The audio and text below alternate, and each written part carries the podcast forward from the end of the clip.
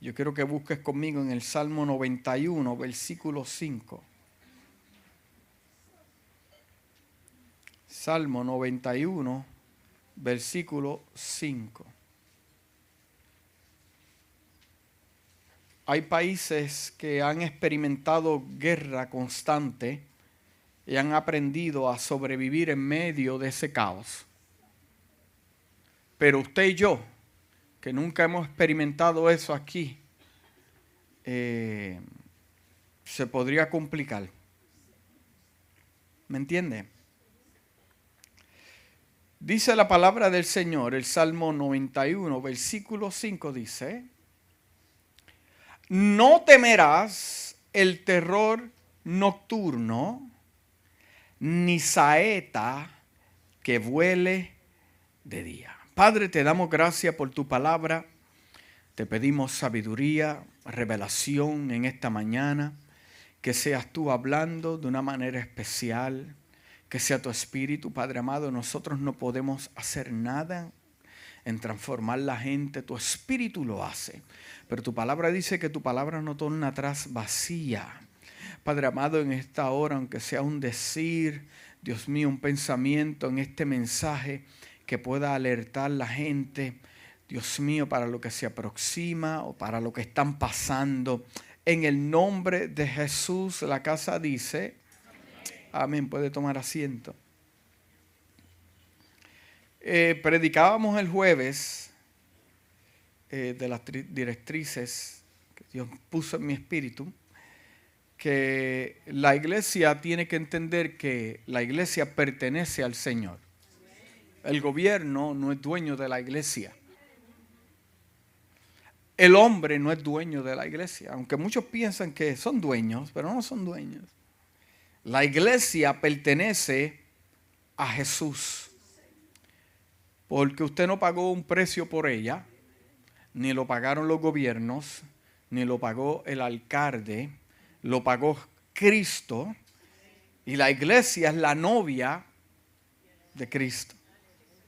Así que Él viene a buscar una iglesia sin mancha y sin arrugas. ¿Eh? Este salmo es eh, bastante usado en momentos de crisis. Eh, en el Talmud y otros libros de comentarios eh, en cuanto a la Torá, siempre ha habido el debate quién escribió este libro. Muchos judíos confirman y afirman que lo escribió Moisés y otros eh, afirman que lo, escribió David. Eh, déjeme decirle que David no fue el único autor eh, de salmos, hubieron salmistas y, hay muchos salmos escritos por Moisés. ¿Okay? Lo mismo quería saber, porque a mí nunca en, la iglesia de niño, eh, cuando yo era niño, eh, me pudieron eh, explicar qué era una saeta. Y siempre entendí que una saeta era como un ave. Hasta que pude profundizar y entender que una saeta no es, una, no es un ave que vuela de día.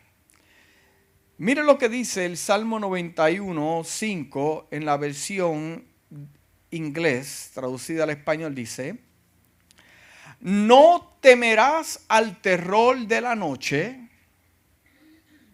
ni la flecha que vuele de día. Su saeta es una flecha. Pero me gusta como lo explica esta versión porque dice, no temerás el terror de la noche. ¿Qué usted está viendo con estos acontecimientos? Que los ataques vienen. ¿Cuántos se acuerdan la guerra del Golfo? Que los ataques fueron de noche, cuando la gente está cansada, cuando ya es hora de dormir. Ahí es que te ataca. Yo entiendo que estas son estrategias que usa el enemigo para, para atacarte cuando más estás cansado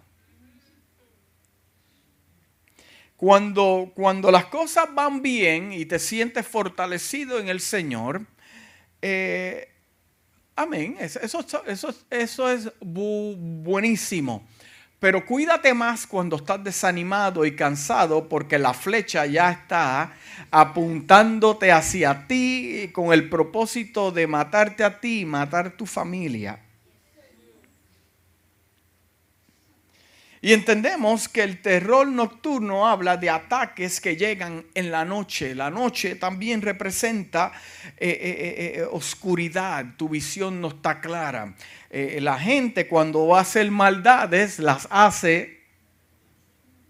Bueno, ya estamos viviendo en una sociedad que ya lo, hacen de día también. Pero, pero, pero antes lo hacían de noche. Y hay muchas cosas que se hacen de noche. La Biblia, eh, en la versión Dios habla hoy, dice, no tengas miedo a los peligros nocturnos. No tengas miedo a los peligros nocturnos, ni a las flechas lanzadas de día una flecha, amado, el tema de hoy es, ten cuidado con las flechas.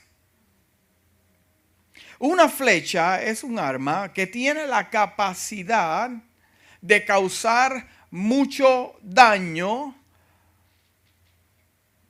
a una persona o a un objetivo vivo. Las flechas espirituales son ataques invisibles, diga invisibles de reino de las tinieblas a objetivos específicos o a no especificados. Los objetivos específicos son aquellos que el enemigo pretende dañar con sus flechas, mientras que los no especificados son aquellos que no fueron intencionados por el enemigo, pero la flecha le cayó y por accidente dañó a otros ya sea que sea un objetivo específico o inespecífico, si eres lavado, escucha bien, si eres lavado por la sangre de Jesús, tienes la promesa de ser protegido de las flechas de parte del enemigo.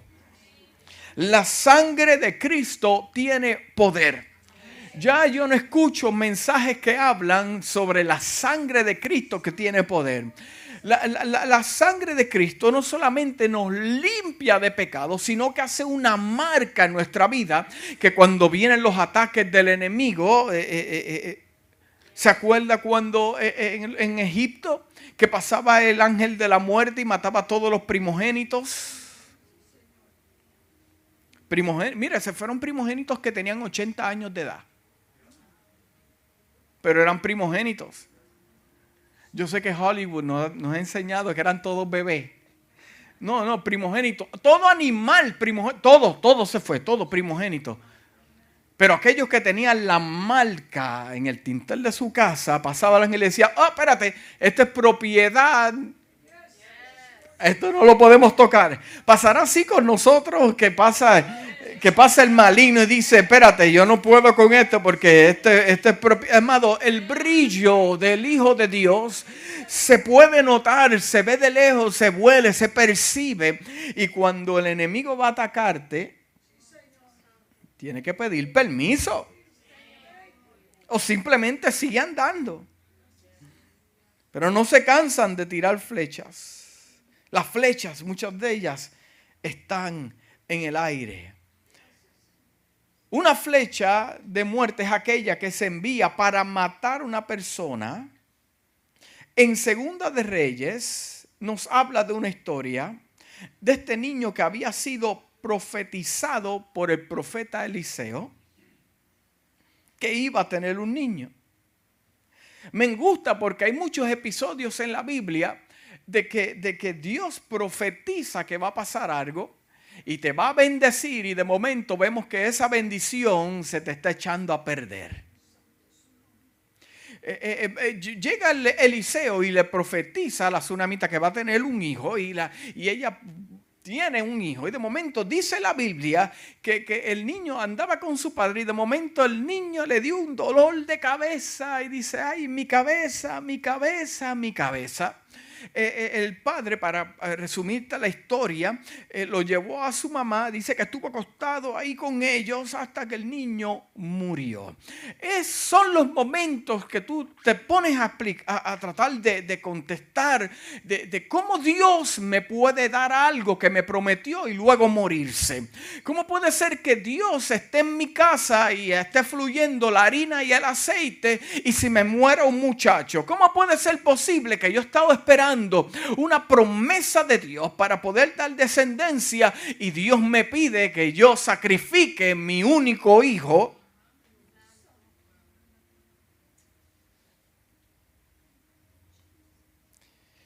Pero esta mujer que entiende que Dios le había dado esta promesa, contactan al profeta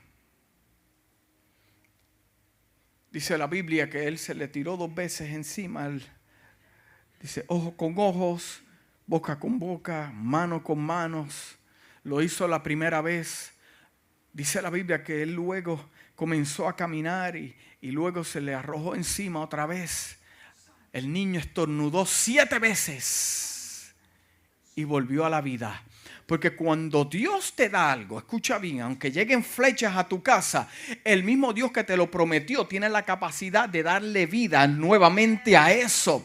Por eso si tú piensas que tu ministerio o, piensas que tu familia fue afectada por una flecha del enemigo, yo tengo noticias para ti. Esto no es para que te rindas, esto es para que cojas eso que fue destruido y le digas a Dios, tú me prometiste esto, Dios está comprometido con su palabra, no con tus lágrimas, no, con su palabra.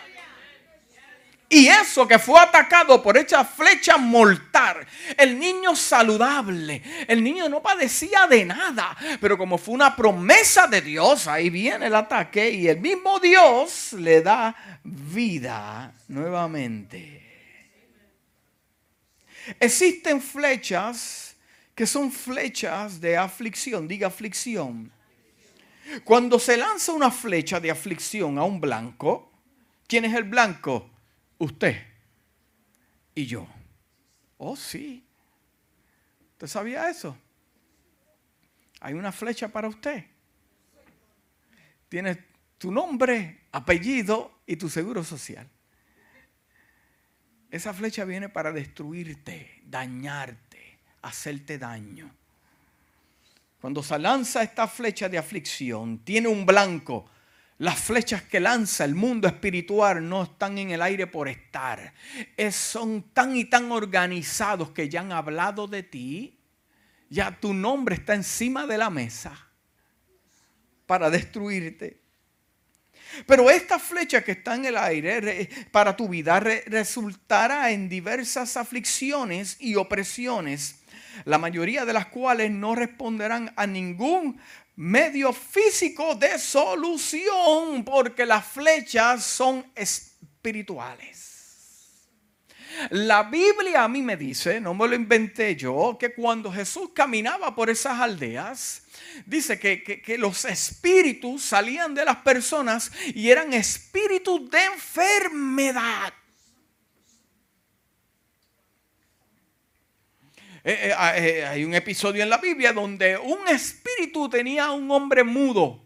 No podía hablar hasta que el espíritu salió de él y el hombre pudo hablar.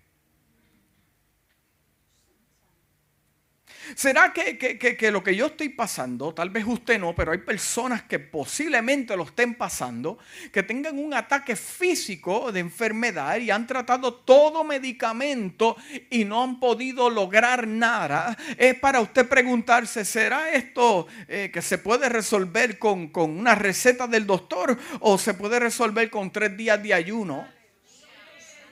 ¿Por qué? Porque, porque este asunto, eh, esto es espiritual. Y, y, Jesús le enseñó a sus discípulos que hay géneros que no salen si no es con una Tilenol, no, con ayuno y oración. ¿Será posible que mi, que, que, que mi cuerpo pueda ser sanado porque el ataque es espiritual? Yo tengo que contraatacarlo espiritual.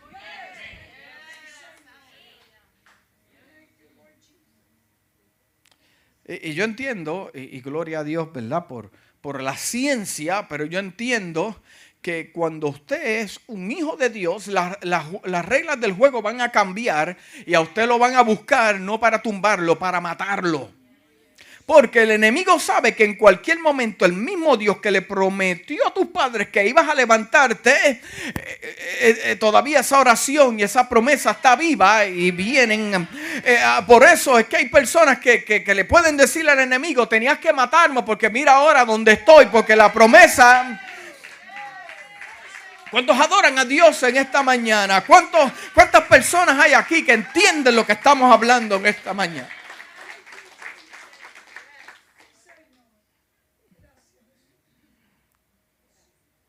Mm.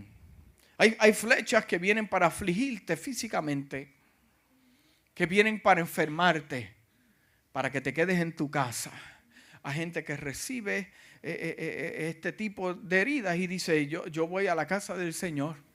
Porque, porque, Dios está comprometido con su palabra, con Isaías 53, que, Él llevó toda culpa, que, que, que, Él por su llaga fui curado y lo contraatacan. Es más, hay personas que han recibido un flechazo en su vida, en su cuerpo, y cómo se han sanado, no porque vino un evangelista o vino, no, no, no, en adoración, dándole gracias por su milagro.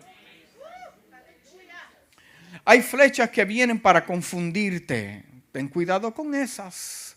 Hay flechas que vienen para confundirte y en la confusión llega la división. Esta flecha es capaz de separar buenas relaciones. Eh, eh, eh, es interesante como del enemigo y, se pueden aprender ciertas cosas, amén. El gobernante romano Julio César decía las siguientes palabras, decía, divide y conquista en inglés se usa mucho divide and conquer. De la manera que el enemigo puede conquistarte es dividiéndote. Divide tu familia, divide la iglesia, divide muchas cosas. Es más, te divide a tu interior cuando dice hoy sí, mañana no. Eh, eh, eh, ahí es donde te puede conquistar. El libro de los Hechos, capítulo 15, 36 al 41 dice algo muy interesante. Habla de, eh, eh, de, algunos días. Pablo dijo a Bernabé, vayamos otra vez y visitemos a nuestros hermanos en todas las ciudades donde hemos predicado la palabra del Señor. Vamos a ver cómo les va, vamos a ver, vamos a escuchar los milagros que Dios ha hecho, porque Dios usaba a Pablo. ¿Cuántos saben que Amén. Y Dios usaba a Bernabé, son gente, eh, eh, gente que, que, escuchaba de Dios, veían milagros poderosos. No, los, no, como los milagros de hoy, que hoy dice cuál fue el milagro que Dios hizo en tu vida. Ah, yo, si tú supieras, me dieron un aumento en el trabajo. Amén. Yo creo que Dios quiere prosperar, pero los milagros que hablaba la iglesia de, de los hechos son muy diferentes a lo que habla la iglesia de hoy. ¿Qué pasó? Mira, se cayó aquel muchacho de la ventana y si tú supieras, el apóstol Pablo fue allí, oró por él y el muchacho resucitó. Esas son cosas que, que, hablaban esta gente. Pero anyway, eh, eh, Pablo y Bernabé querían inspeccionar, querían ver, porque al escuchar los milagros que ocurrían en otras personas, esto tenía la capacidad de levantarte tu fe. Cuando alguien me escribe en las redes sociales o escucho algún testimonio, Dios le habla una visión y me confirma a mí, mi fe se aumenta porque estoy escuchando lo que Dios está haciendo. Vamos a ir y vamos a ver lo que, lo que Dios ha hecho y, a ver cómo les va. Y, Bernabé terminó eh, determinó llevar consigo a Juan, cuyo sobrenombre era Marcos. Mas a Pablo no le pareció bien llevar con ellos aquel que se apartó de ellos en, en Panfila. Y no fue con ellos a la obra O sea, el conflicto fue porque Bernabé quería llevarse a Juan y Pablo dijo, mira, yo creo que no lo debemos llevar porque en el momento que más lo necesitábamos no estaba ahí. Verdaderamente tendríamos la fuerza y los recursos para invertir en situaciones que verdaderamente no valen la pena por llevarse una persona. Mire, dice que la discusión fue tan y tan grande que, que Bernabé dijo, pues yo me separo de ti y tú te vas para allá y a cada uno de ellos eh, se llevó un ayudante y ahí es que aparece Sila la escena. Hmm. Y siguieron. Pero ¿por qué tenía que pasar esto? Dos personas que habían visto los milagros, ver cómo Dios hacía las cosas, pero ahora no están juntos. Pablo y Bernabé llamados a trabajar juntos por el Espíritu Santo. ¿Quién fue el que unió a Pablo y a Bernabé? La Biblia dice que los unió el Espíritu de Dios. Ahora el hombre viene a dividir lo que Dios unió. Se pueden ver dos personas que Dios los une para algo, para una visión, una misión, y por causa del ego y por causa de traer gente que verdaderamente no ha pagado el precio, pasó ahí. Pero son gente llena del Espíritu de Dios. Les iba bien juntos. Mira, hay gente que tú no puedes llevar contigo a donde vas. Punto y se acabó. Especialmente gente que no ha pagado el precio contigo. No lo pagaron cuando tenías en lo poco, tampoco lo van a pagar cuando tengas mucho. Por eso la Biblia dice que el que no es fiel en lo poco, tampoco ha creado el carácter para ser eh, eh, fiel en lo mucho. Diga, no te lo lleves que te va a hacer daño.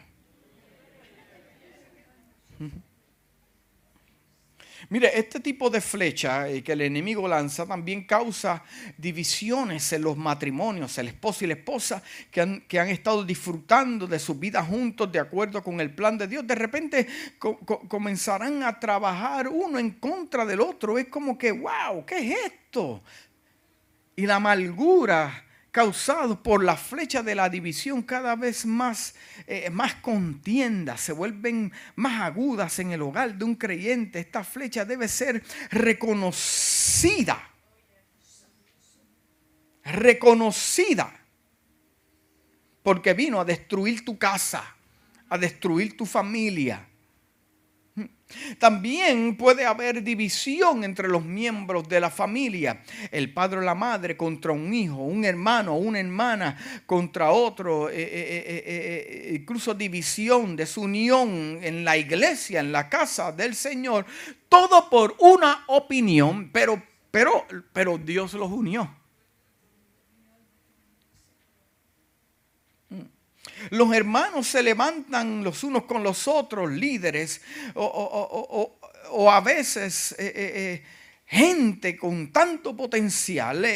comienzan entonces, llega el episodio de abrir nuevas iglesias locales que Dios nunca las señaló con su dedo. Hmm. Existe otra flecha que es el desorden de carácter. Esta flecha está haciendo que las personas se porten muy mal cuando no hay razón para ello o donde no deberían haberse portado mal. Vamos a la palabra Juan 13, 26 al 27 dice, respondió Jesús, a quien yo diera el pan mojado, aquel es. Y mojando el pan lo dio a Judas Iscariote, hijo de Simón y después del bocado, Satanás entró en él. Después del bocado, Satanás entró en él. Entonces Jesús le dijo, lo que vas a hacer, hazlo pronto. Judas andaba con el Hijo de Dios. Eh, si Jesús le estuviera predicando en esta mañana, ¿usted cree que su vida sería diferente? ¿Qué usted cree? ¿Qué usted cree? I don't think so. Mire, yo estaba meditando en este asunto. Yo decía, oye, eh, Señor, tú te sabes todas las cosas porque nos dejas pastoreando años a tu siervo y tú pastoreaste 12, 3 años porque no podías aguantar. yo estaba diciendo, pastoreaste 3 años nada más y a nosotros full. Ya entiendo que cosas mayores que tú haremos nosotros. Es ok. Esas son mis conversaciones, amado.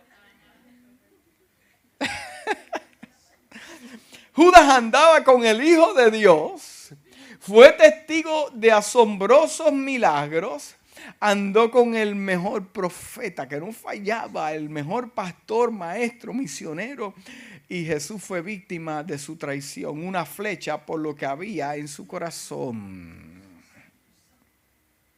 Esta flecha fue lanzada contra Judas y él hizo un movimiento de traicionar a su amo por una ganancia monetaria. Tenga cuidado cuando usted tiene situaciones o necesidad que la flecha viene para usted.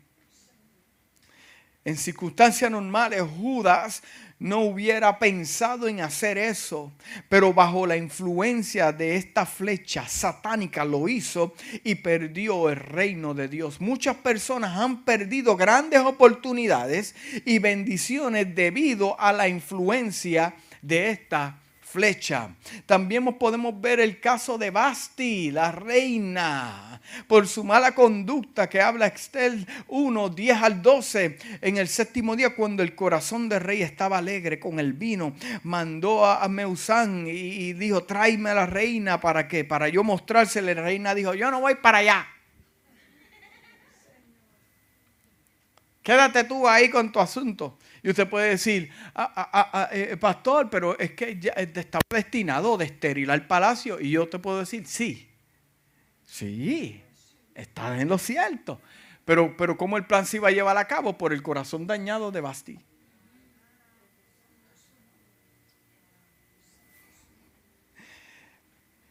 Mire, eh, Dios tiene un destino y ha predestinado ciertas cosas. Pero cómo se llevan a cabo cuando hay personas que tienen situaciones irresueltas en su corazón.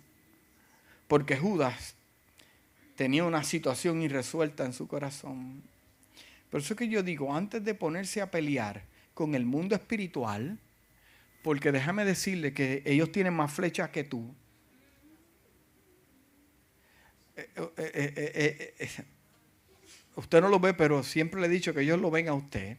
Sería mejor tratar con nuestro asunto del corazón porque cuando llega esa flecha, mm, existe la flecha del devorador, diga devorador.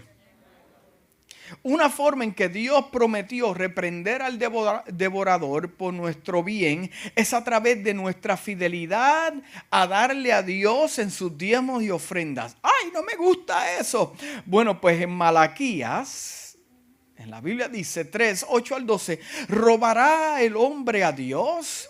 Sin embargo, me habéis robado, pero vosotros dicen, ¿en qué hemos robado?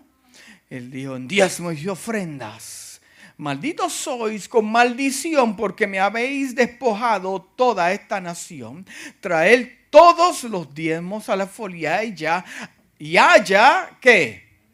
Haya, es, que esto, esto la iglesia no lo lee, este libro no aparece en algunas Biblias. No, pero está ahí.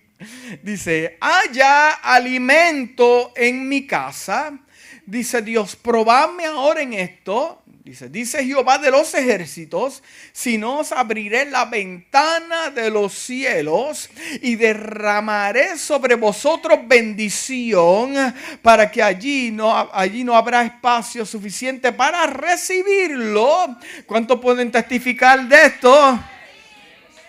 Que dice, Dios me ha bendecido tanto que yo no sé, no sé qué hacer con las cosas, amado.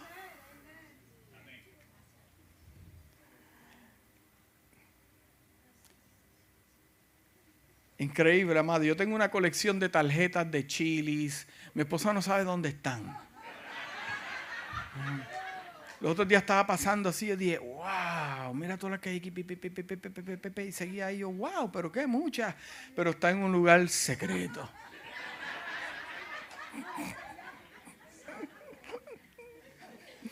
Está en un lugar secreto.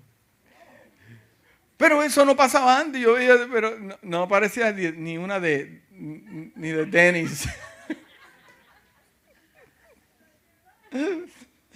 Dice que Él va a reprender el devorador de tu vida. Hay una flecha que viene a tu casa para afligirte financieramente para que no prosperes. Dios quiere que prosperes. Dios quiere que sus hijos estén bien. La prosperidad no comienza en el cielo, comienza en la tierra. Comienza con decisiones sabias y dándole a Dios lo que se merece. ¿Ve? Y reprenderé por vosotros al devorador. ¿Qué viene a hacer el devorador? Destruirte el fruto de tu cosecha. Viene a destruirte tu semilla. Dice, y no destruirá el fruto de vuestra tierra. Mira, el devorador, dice el libro de Malaquías ahí, viene a destruirte el fruto de tu tierra. Mira lo que dice, ni vuestra vid dará fruto antes de tiempo en el campo. Hay algo que va a dar fruto antes de tiempo. El devorador te lo viene a destruir. Dice Jehová de los ejércitos, todas las naciones os llamarán bienaventurados porque seréis tierra deseable, ha dicho Jehová de los ejércitos. Mm.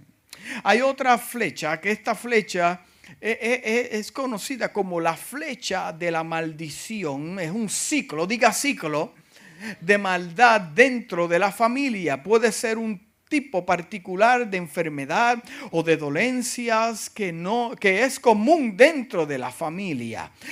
como mi padre es diabético, pues yo tengo que ser mentira del infierno. Como, mi familia, muchos han muerto de ataques cerebrales, yo y mis hijos van a morir de eso. Mentira del infierno. Esto se rompe en el nombre de Jesús. Como, como, como, como hay familias que, que mueren jóvenes dentro de una familia, eso es una maldición que tiene la persona por causa de una flecha. El domingo pasado le hablé de, Naam, de, Naamán y hablé de, Eliseo y de Jesse, que por causa de que Jesse le mintió a Eliseo, eh, eh, fue, fue leproso. Yo sé que hay gente que dijo, mm, yo no voy a mentir más nada porque me cae lepra.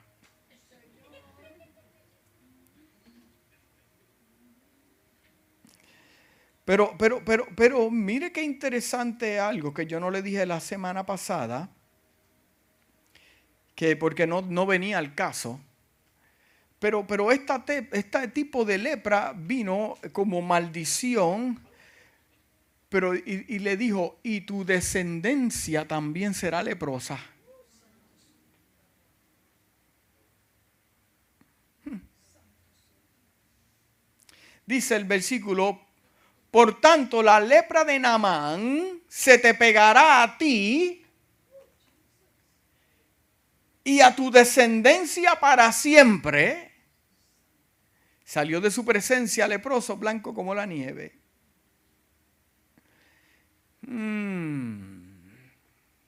Muchas de las cosas que estás batallando en tu casa vienen de tus padres, tus abuelos, pero lo único que puede contraatacar ese ataque es la sangre de Cristo sobre tu casa y tu familia. Hay, otra flecha que posiblemente te alcanzará en algún momento. Sí, porque gente quiere ser bendecida por Dios, pero las bendiciones de Dios traen drama. Si tú crees que Dios te dé el carro de tus sueños, siempre va a haber la persona que va a hablar mal de ti. Si el pastor se compra un carro, todos se lo pueden comprar, pero el día que el pastor se compra un carro nuevo, eso se lo compra con el dinero de la iglesia. Mentira del mismo infierno. La ignorancia es atrevida. Todo el mundo puede tener menos usted. Y existe la flecha de la envidia, diga envidia. Dice sentimiento de tristeza. O sea, la envidia es un sentimiento un sentimiento de tristeza o de enojo que experimenta la persona que no tiene o desearía tener para sí sola algo que usted está teniendo en el momento. O deseo, dice la definición, deseo de hacer o tener lo que otra persona tiene. Usted, usted, usted envidia mi pastorado, yo se lo presto. No se lo puedo dar porque yo no soy dueño de eso. Pero yo se lo presto para ver. Y yo soy de los primeros que te voy a dar dolor de cabeza.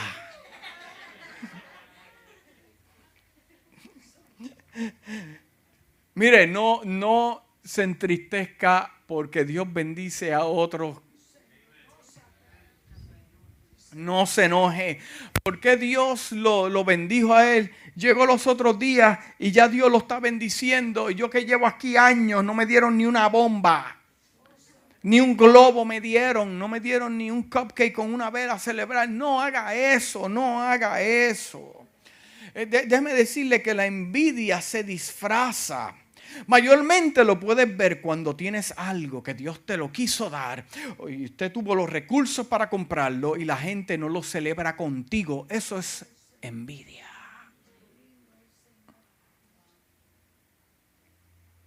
Llegas con tu vehículo nuevo. Hermano, yo no me voy a comprar un carro nuevo ni lo estoy preparando para eso. No, estamos viviendo en tiempos difíciles. Sí, sí, estamos viviendo en tiempos difíciles.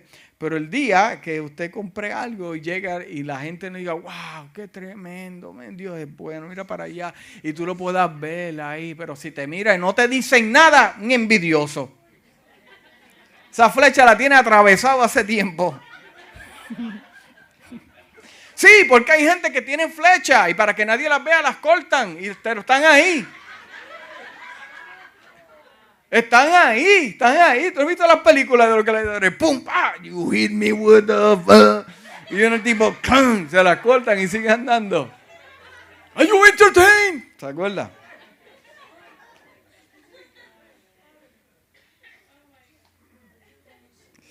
Ay, Dios mío. Esta, esta especie de flecha está dispuesta para el curso divino de la vida. Escuche bien, ciertas personas malvadas pueden ver una gloria brillante delante de otra persona y, quieren hacer algo para dañarlo. Si no, pregúntale a José. Y, pero, pastor, estaba destinado de parte de Dios meter a José en el pozo, ser vendido a los árabes y llevarlo a casa de Potifar y de casa de Potifar meterlo preso y de, preso una visión. Amén. Eso estaba en el... Pero, pero Dios necesita otros, otros actores en la escena. En la escena. Déjame ver quién tiene el corazón dañado. Porque la maldad eh, tiene algo interesante. La maldad me ayuda a mí a catapultarme al propósito de Dios. Si está reunido de mucha gente buena, mm, aquí hay algo raro. Pero si de momento llega uno y dice, uh, espérate, que esto está, ese es el que Dios va a usar para... O sea, tiene que haber algo en la, en la escena que tenga conflictos para entonces Dios usarlo para glorificarse. Por eso es que el apóstol Pablo dice que todo obra para bien todo obra para bien, porque eso que llegó malo no es malo, es para ayudarte a...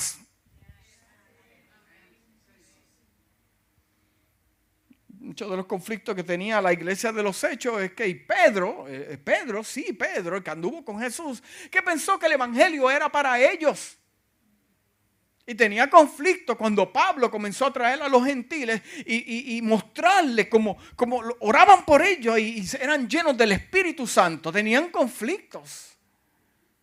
Pero entonces, que, comienza a ocurrir que el corazón de estos romanos se comienza a dañar y, a, a perseguir la iglesia y así fue que salieron. Dice la Biblia que el mismo Dios le endureció el corazón al faraón para que salieran. Dios muchas veces usa corazones dañados a los conflictos para catapultarte a tu propósito. Yo te voy a dar diferentes criterios aquí que están vulnerables para ataques con las flechas del enemigo. Dice el primero, una vida sin cobertura de Dios. Ciertas condiciones hacen que alguien quede desprotegido, diga desprotegido, y tales personas no puedan gozar de la protección divina contra la flecha del enemigo.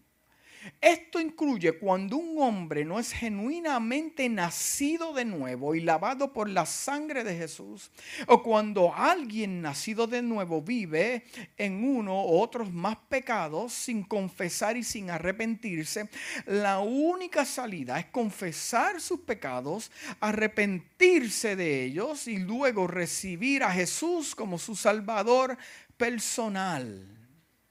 Otra, otra, cosa que puede ser vulnerable a las flechas del enemigo, los dardos, como dice la Biblia en el libro de Efesios, dice falta de comunicación con Dios, falta de oración. Yo quiero dejarle saber a la iglesia que en este momento que nos quitemos de nuestra mente que la oración es one way street.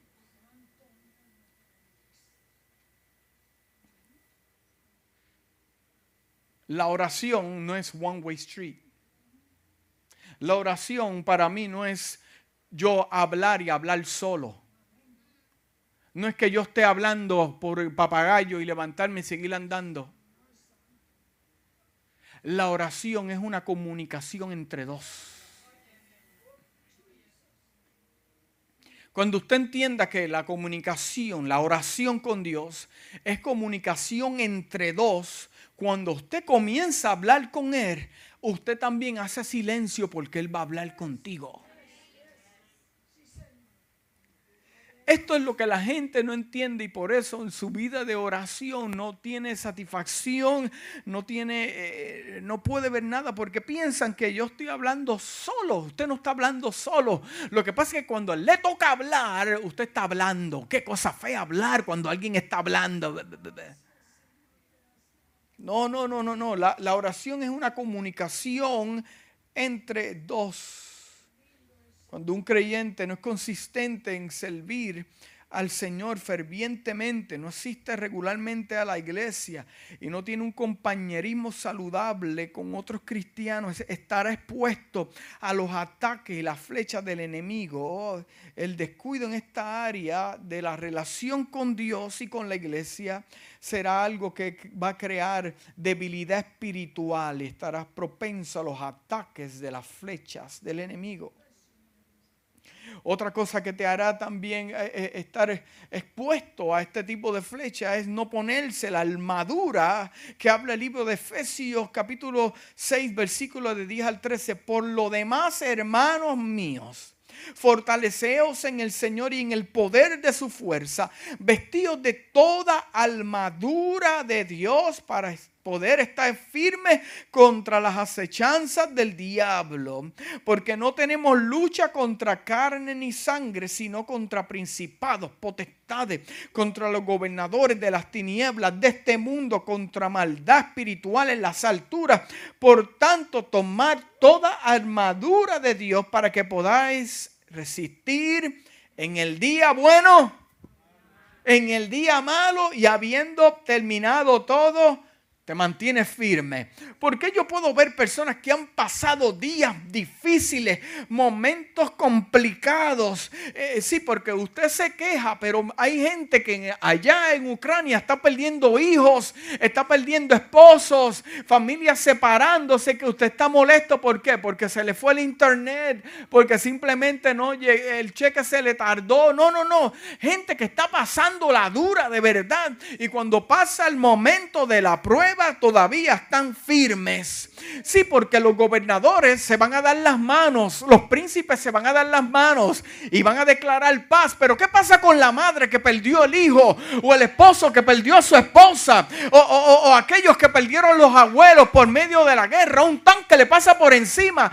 ¿Qué, qué hacemos con este? Pero al final se mantienen firmes. Gente que ha pasado pruebas de verdad y están firmes. ¿Por qué? Porque están cubiertos con la protección de Dios. Están cubiertos, como dice el apóstol Pablo, con toda armadura de Dios. Otra cosa, ya casi ya termino, son las ignorancias a las maquinaciones satánicas. Ignoramos la autoridad que usted tiene como iglesia. Usted tiene autoridad como iglesia.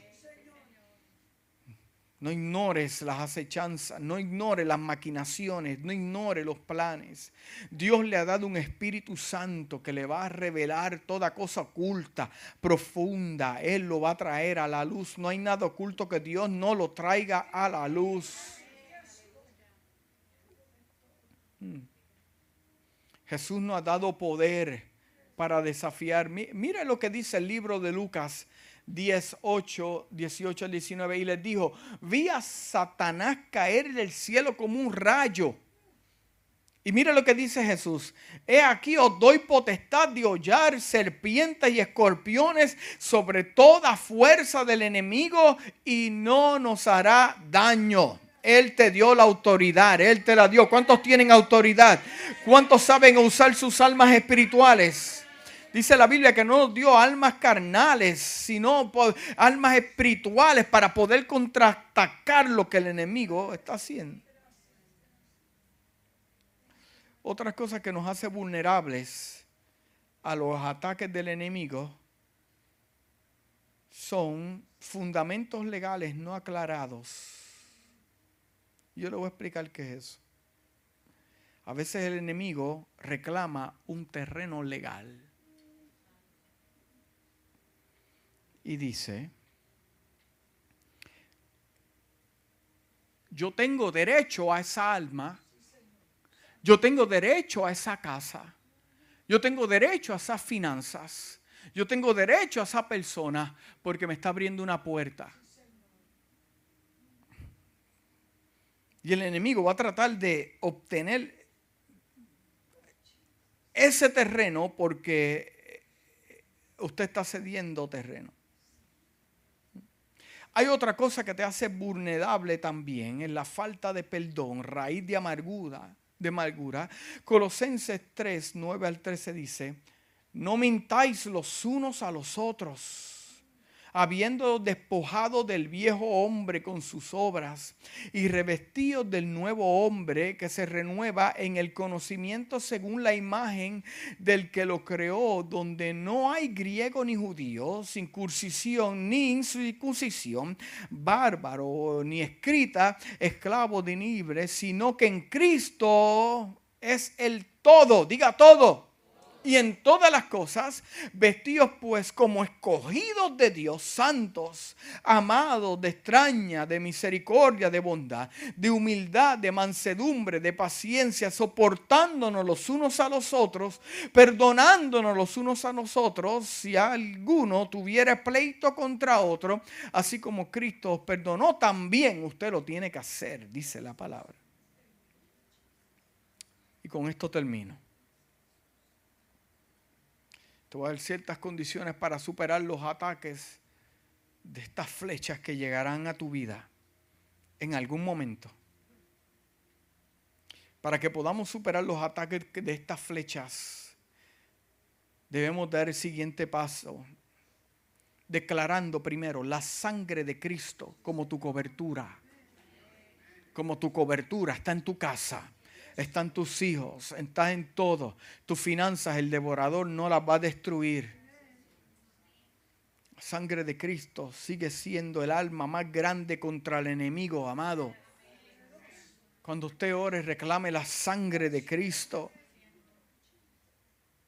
La sangre de Cristo no ha perdido su potencia ni su poder.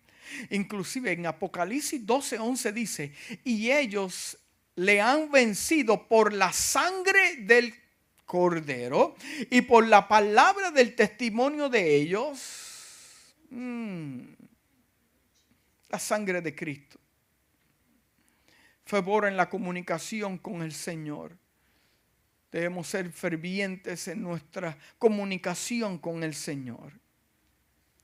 Debemos también limpiar todos los fundamentos legales. No ceda terreno al enemigo porque Él va a quererlo todo. Explícame eso, pastor. Bueno, si yo voy a su casa y a mí se me queda un jacket, yo estoy buscando un jacket que se me perdió, yo voy a visitar a alguno de ustedes. Pero si a mí se me pierde algo, o de alguna manera yo fui a su casa, vamos a suponer que usted me invitó a comer a su casa. Y, lo pasamos tan bien, estoy profetizando, amado, es algo que yo recibí. Y lo pasé tan bien y wow, de maravilla lo pasamos. Y a mí se me quedó algo en su casa. Yo lo voy a llamar. Y yo le voy a decir, yo voy a tu casa porque a mí se me quedó algo que es mío.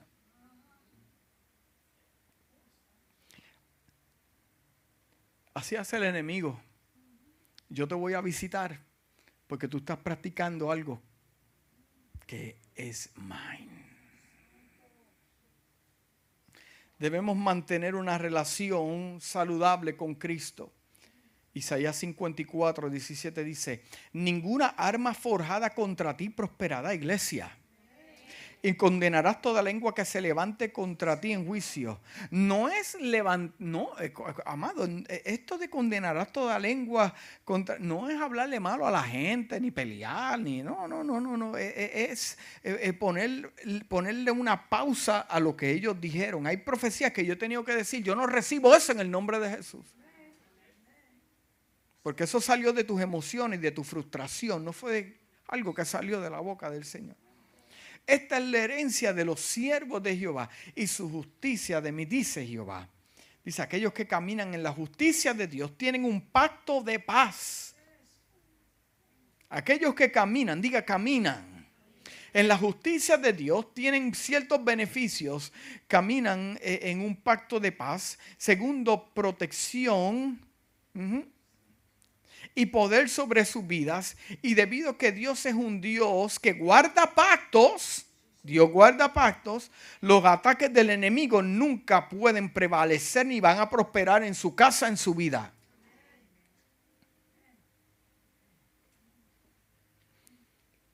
Número 6, ponerse toda armadura. Y por último, no tener comunión con las obras de las tinieblas. Esto te va a ayudar. Los ataques van a bajar. Te dice, pero ¿por qué he sido atacado? Porque estás vulnerable. La Biblia dice, segunda de Corintios 6, 14 al 18, no te unas con yugos desigual con los incrédulos, porque ¿qué compañerismo tiene la justicia con la injusticia? ¿Y qué comunión tiene la luz con las tinieblas? ¿Y qué eh, concordia tiene Cristo con Beliar? ¿O qué parte tiene el creer eh, eh, ser un incrédulo? ¿Y qué acuerdo tiene el templo de Dios con los ídolos? Porque vosotros sois el templo del Dios viviente Escuche bien, el que está a su lado es el templo del Dios viviente y en ese templo no hay espacio para ídolos. No. Por tanto, salid, mire lo que dice, el, el apóstol Pablo le explica. Por lo tanto, salid en medio de ellos, apartaos, dice el Señor, y no toquéis lo que es inmundo y dice, y yo lo voy a recibir y seré vosotros por padre y vosotros seréis hijos y hijas, dice el Señor Todopoderoso. Iglesia, debemos decidirnos vivir para Dios con, de todo corazón. Y así van a bajar los contraataques. ¿Qué te estoy hablando en esta mañana, amado? Que usted va a ser atacado. Algo va a llegar a su vida Dios no lo quiera tal vez, no sé con qué usted se vaya a enfrentar por una enfermedad, un conflicto, una batalla, pero ¿qué le estoy diciendo? Que con Dios todo se puede. Y aunque te ataquen lo que Dios te ha prometido, Dios tiene el poder para revivirlo otra vez. Dios tiene, esto fue tan, mire, eso fue lo mismo que pensó Abraham antes de, matar a su hijo. Dice la Biblia que, Abraham estaba dispuesto a hacerlo porque entendía que Dios tenía el poder para resucitarlo otra vez.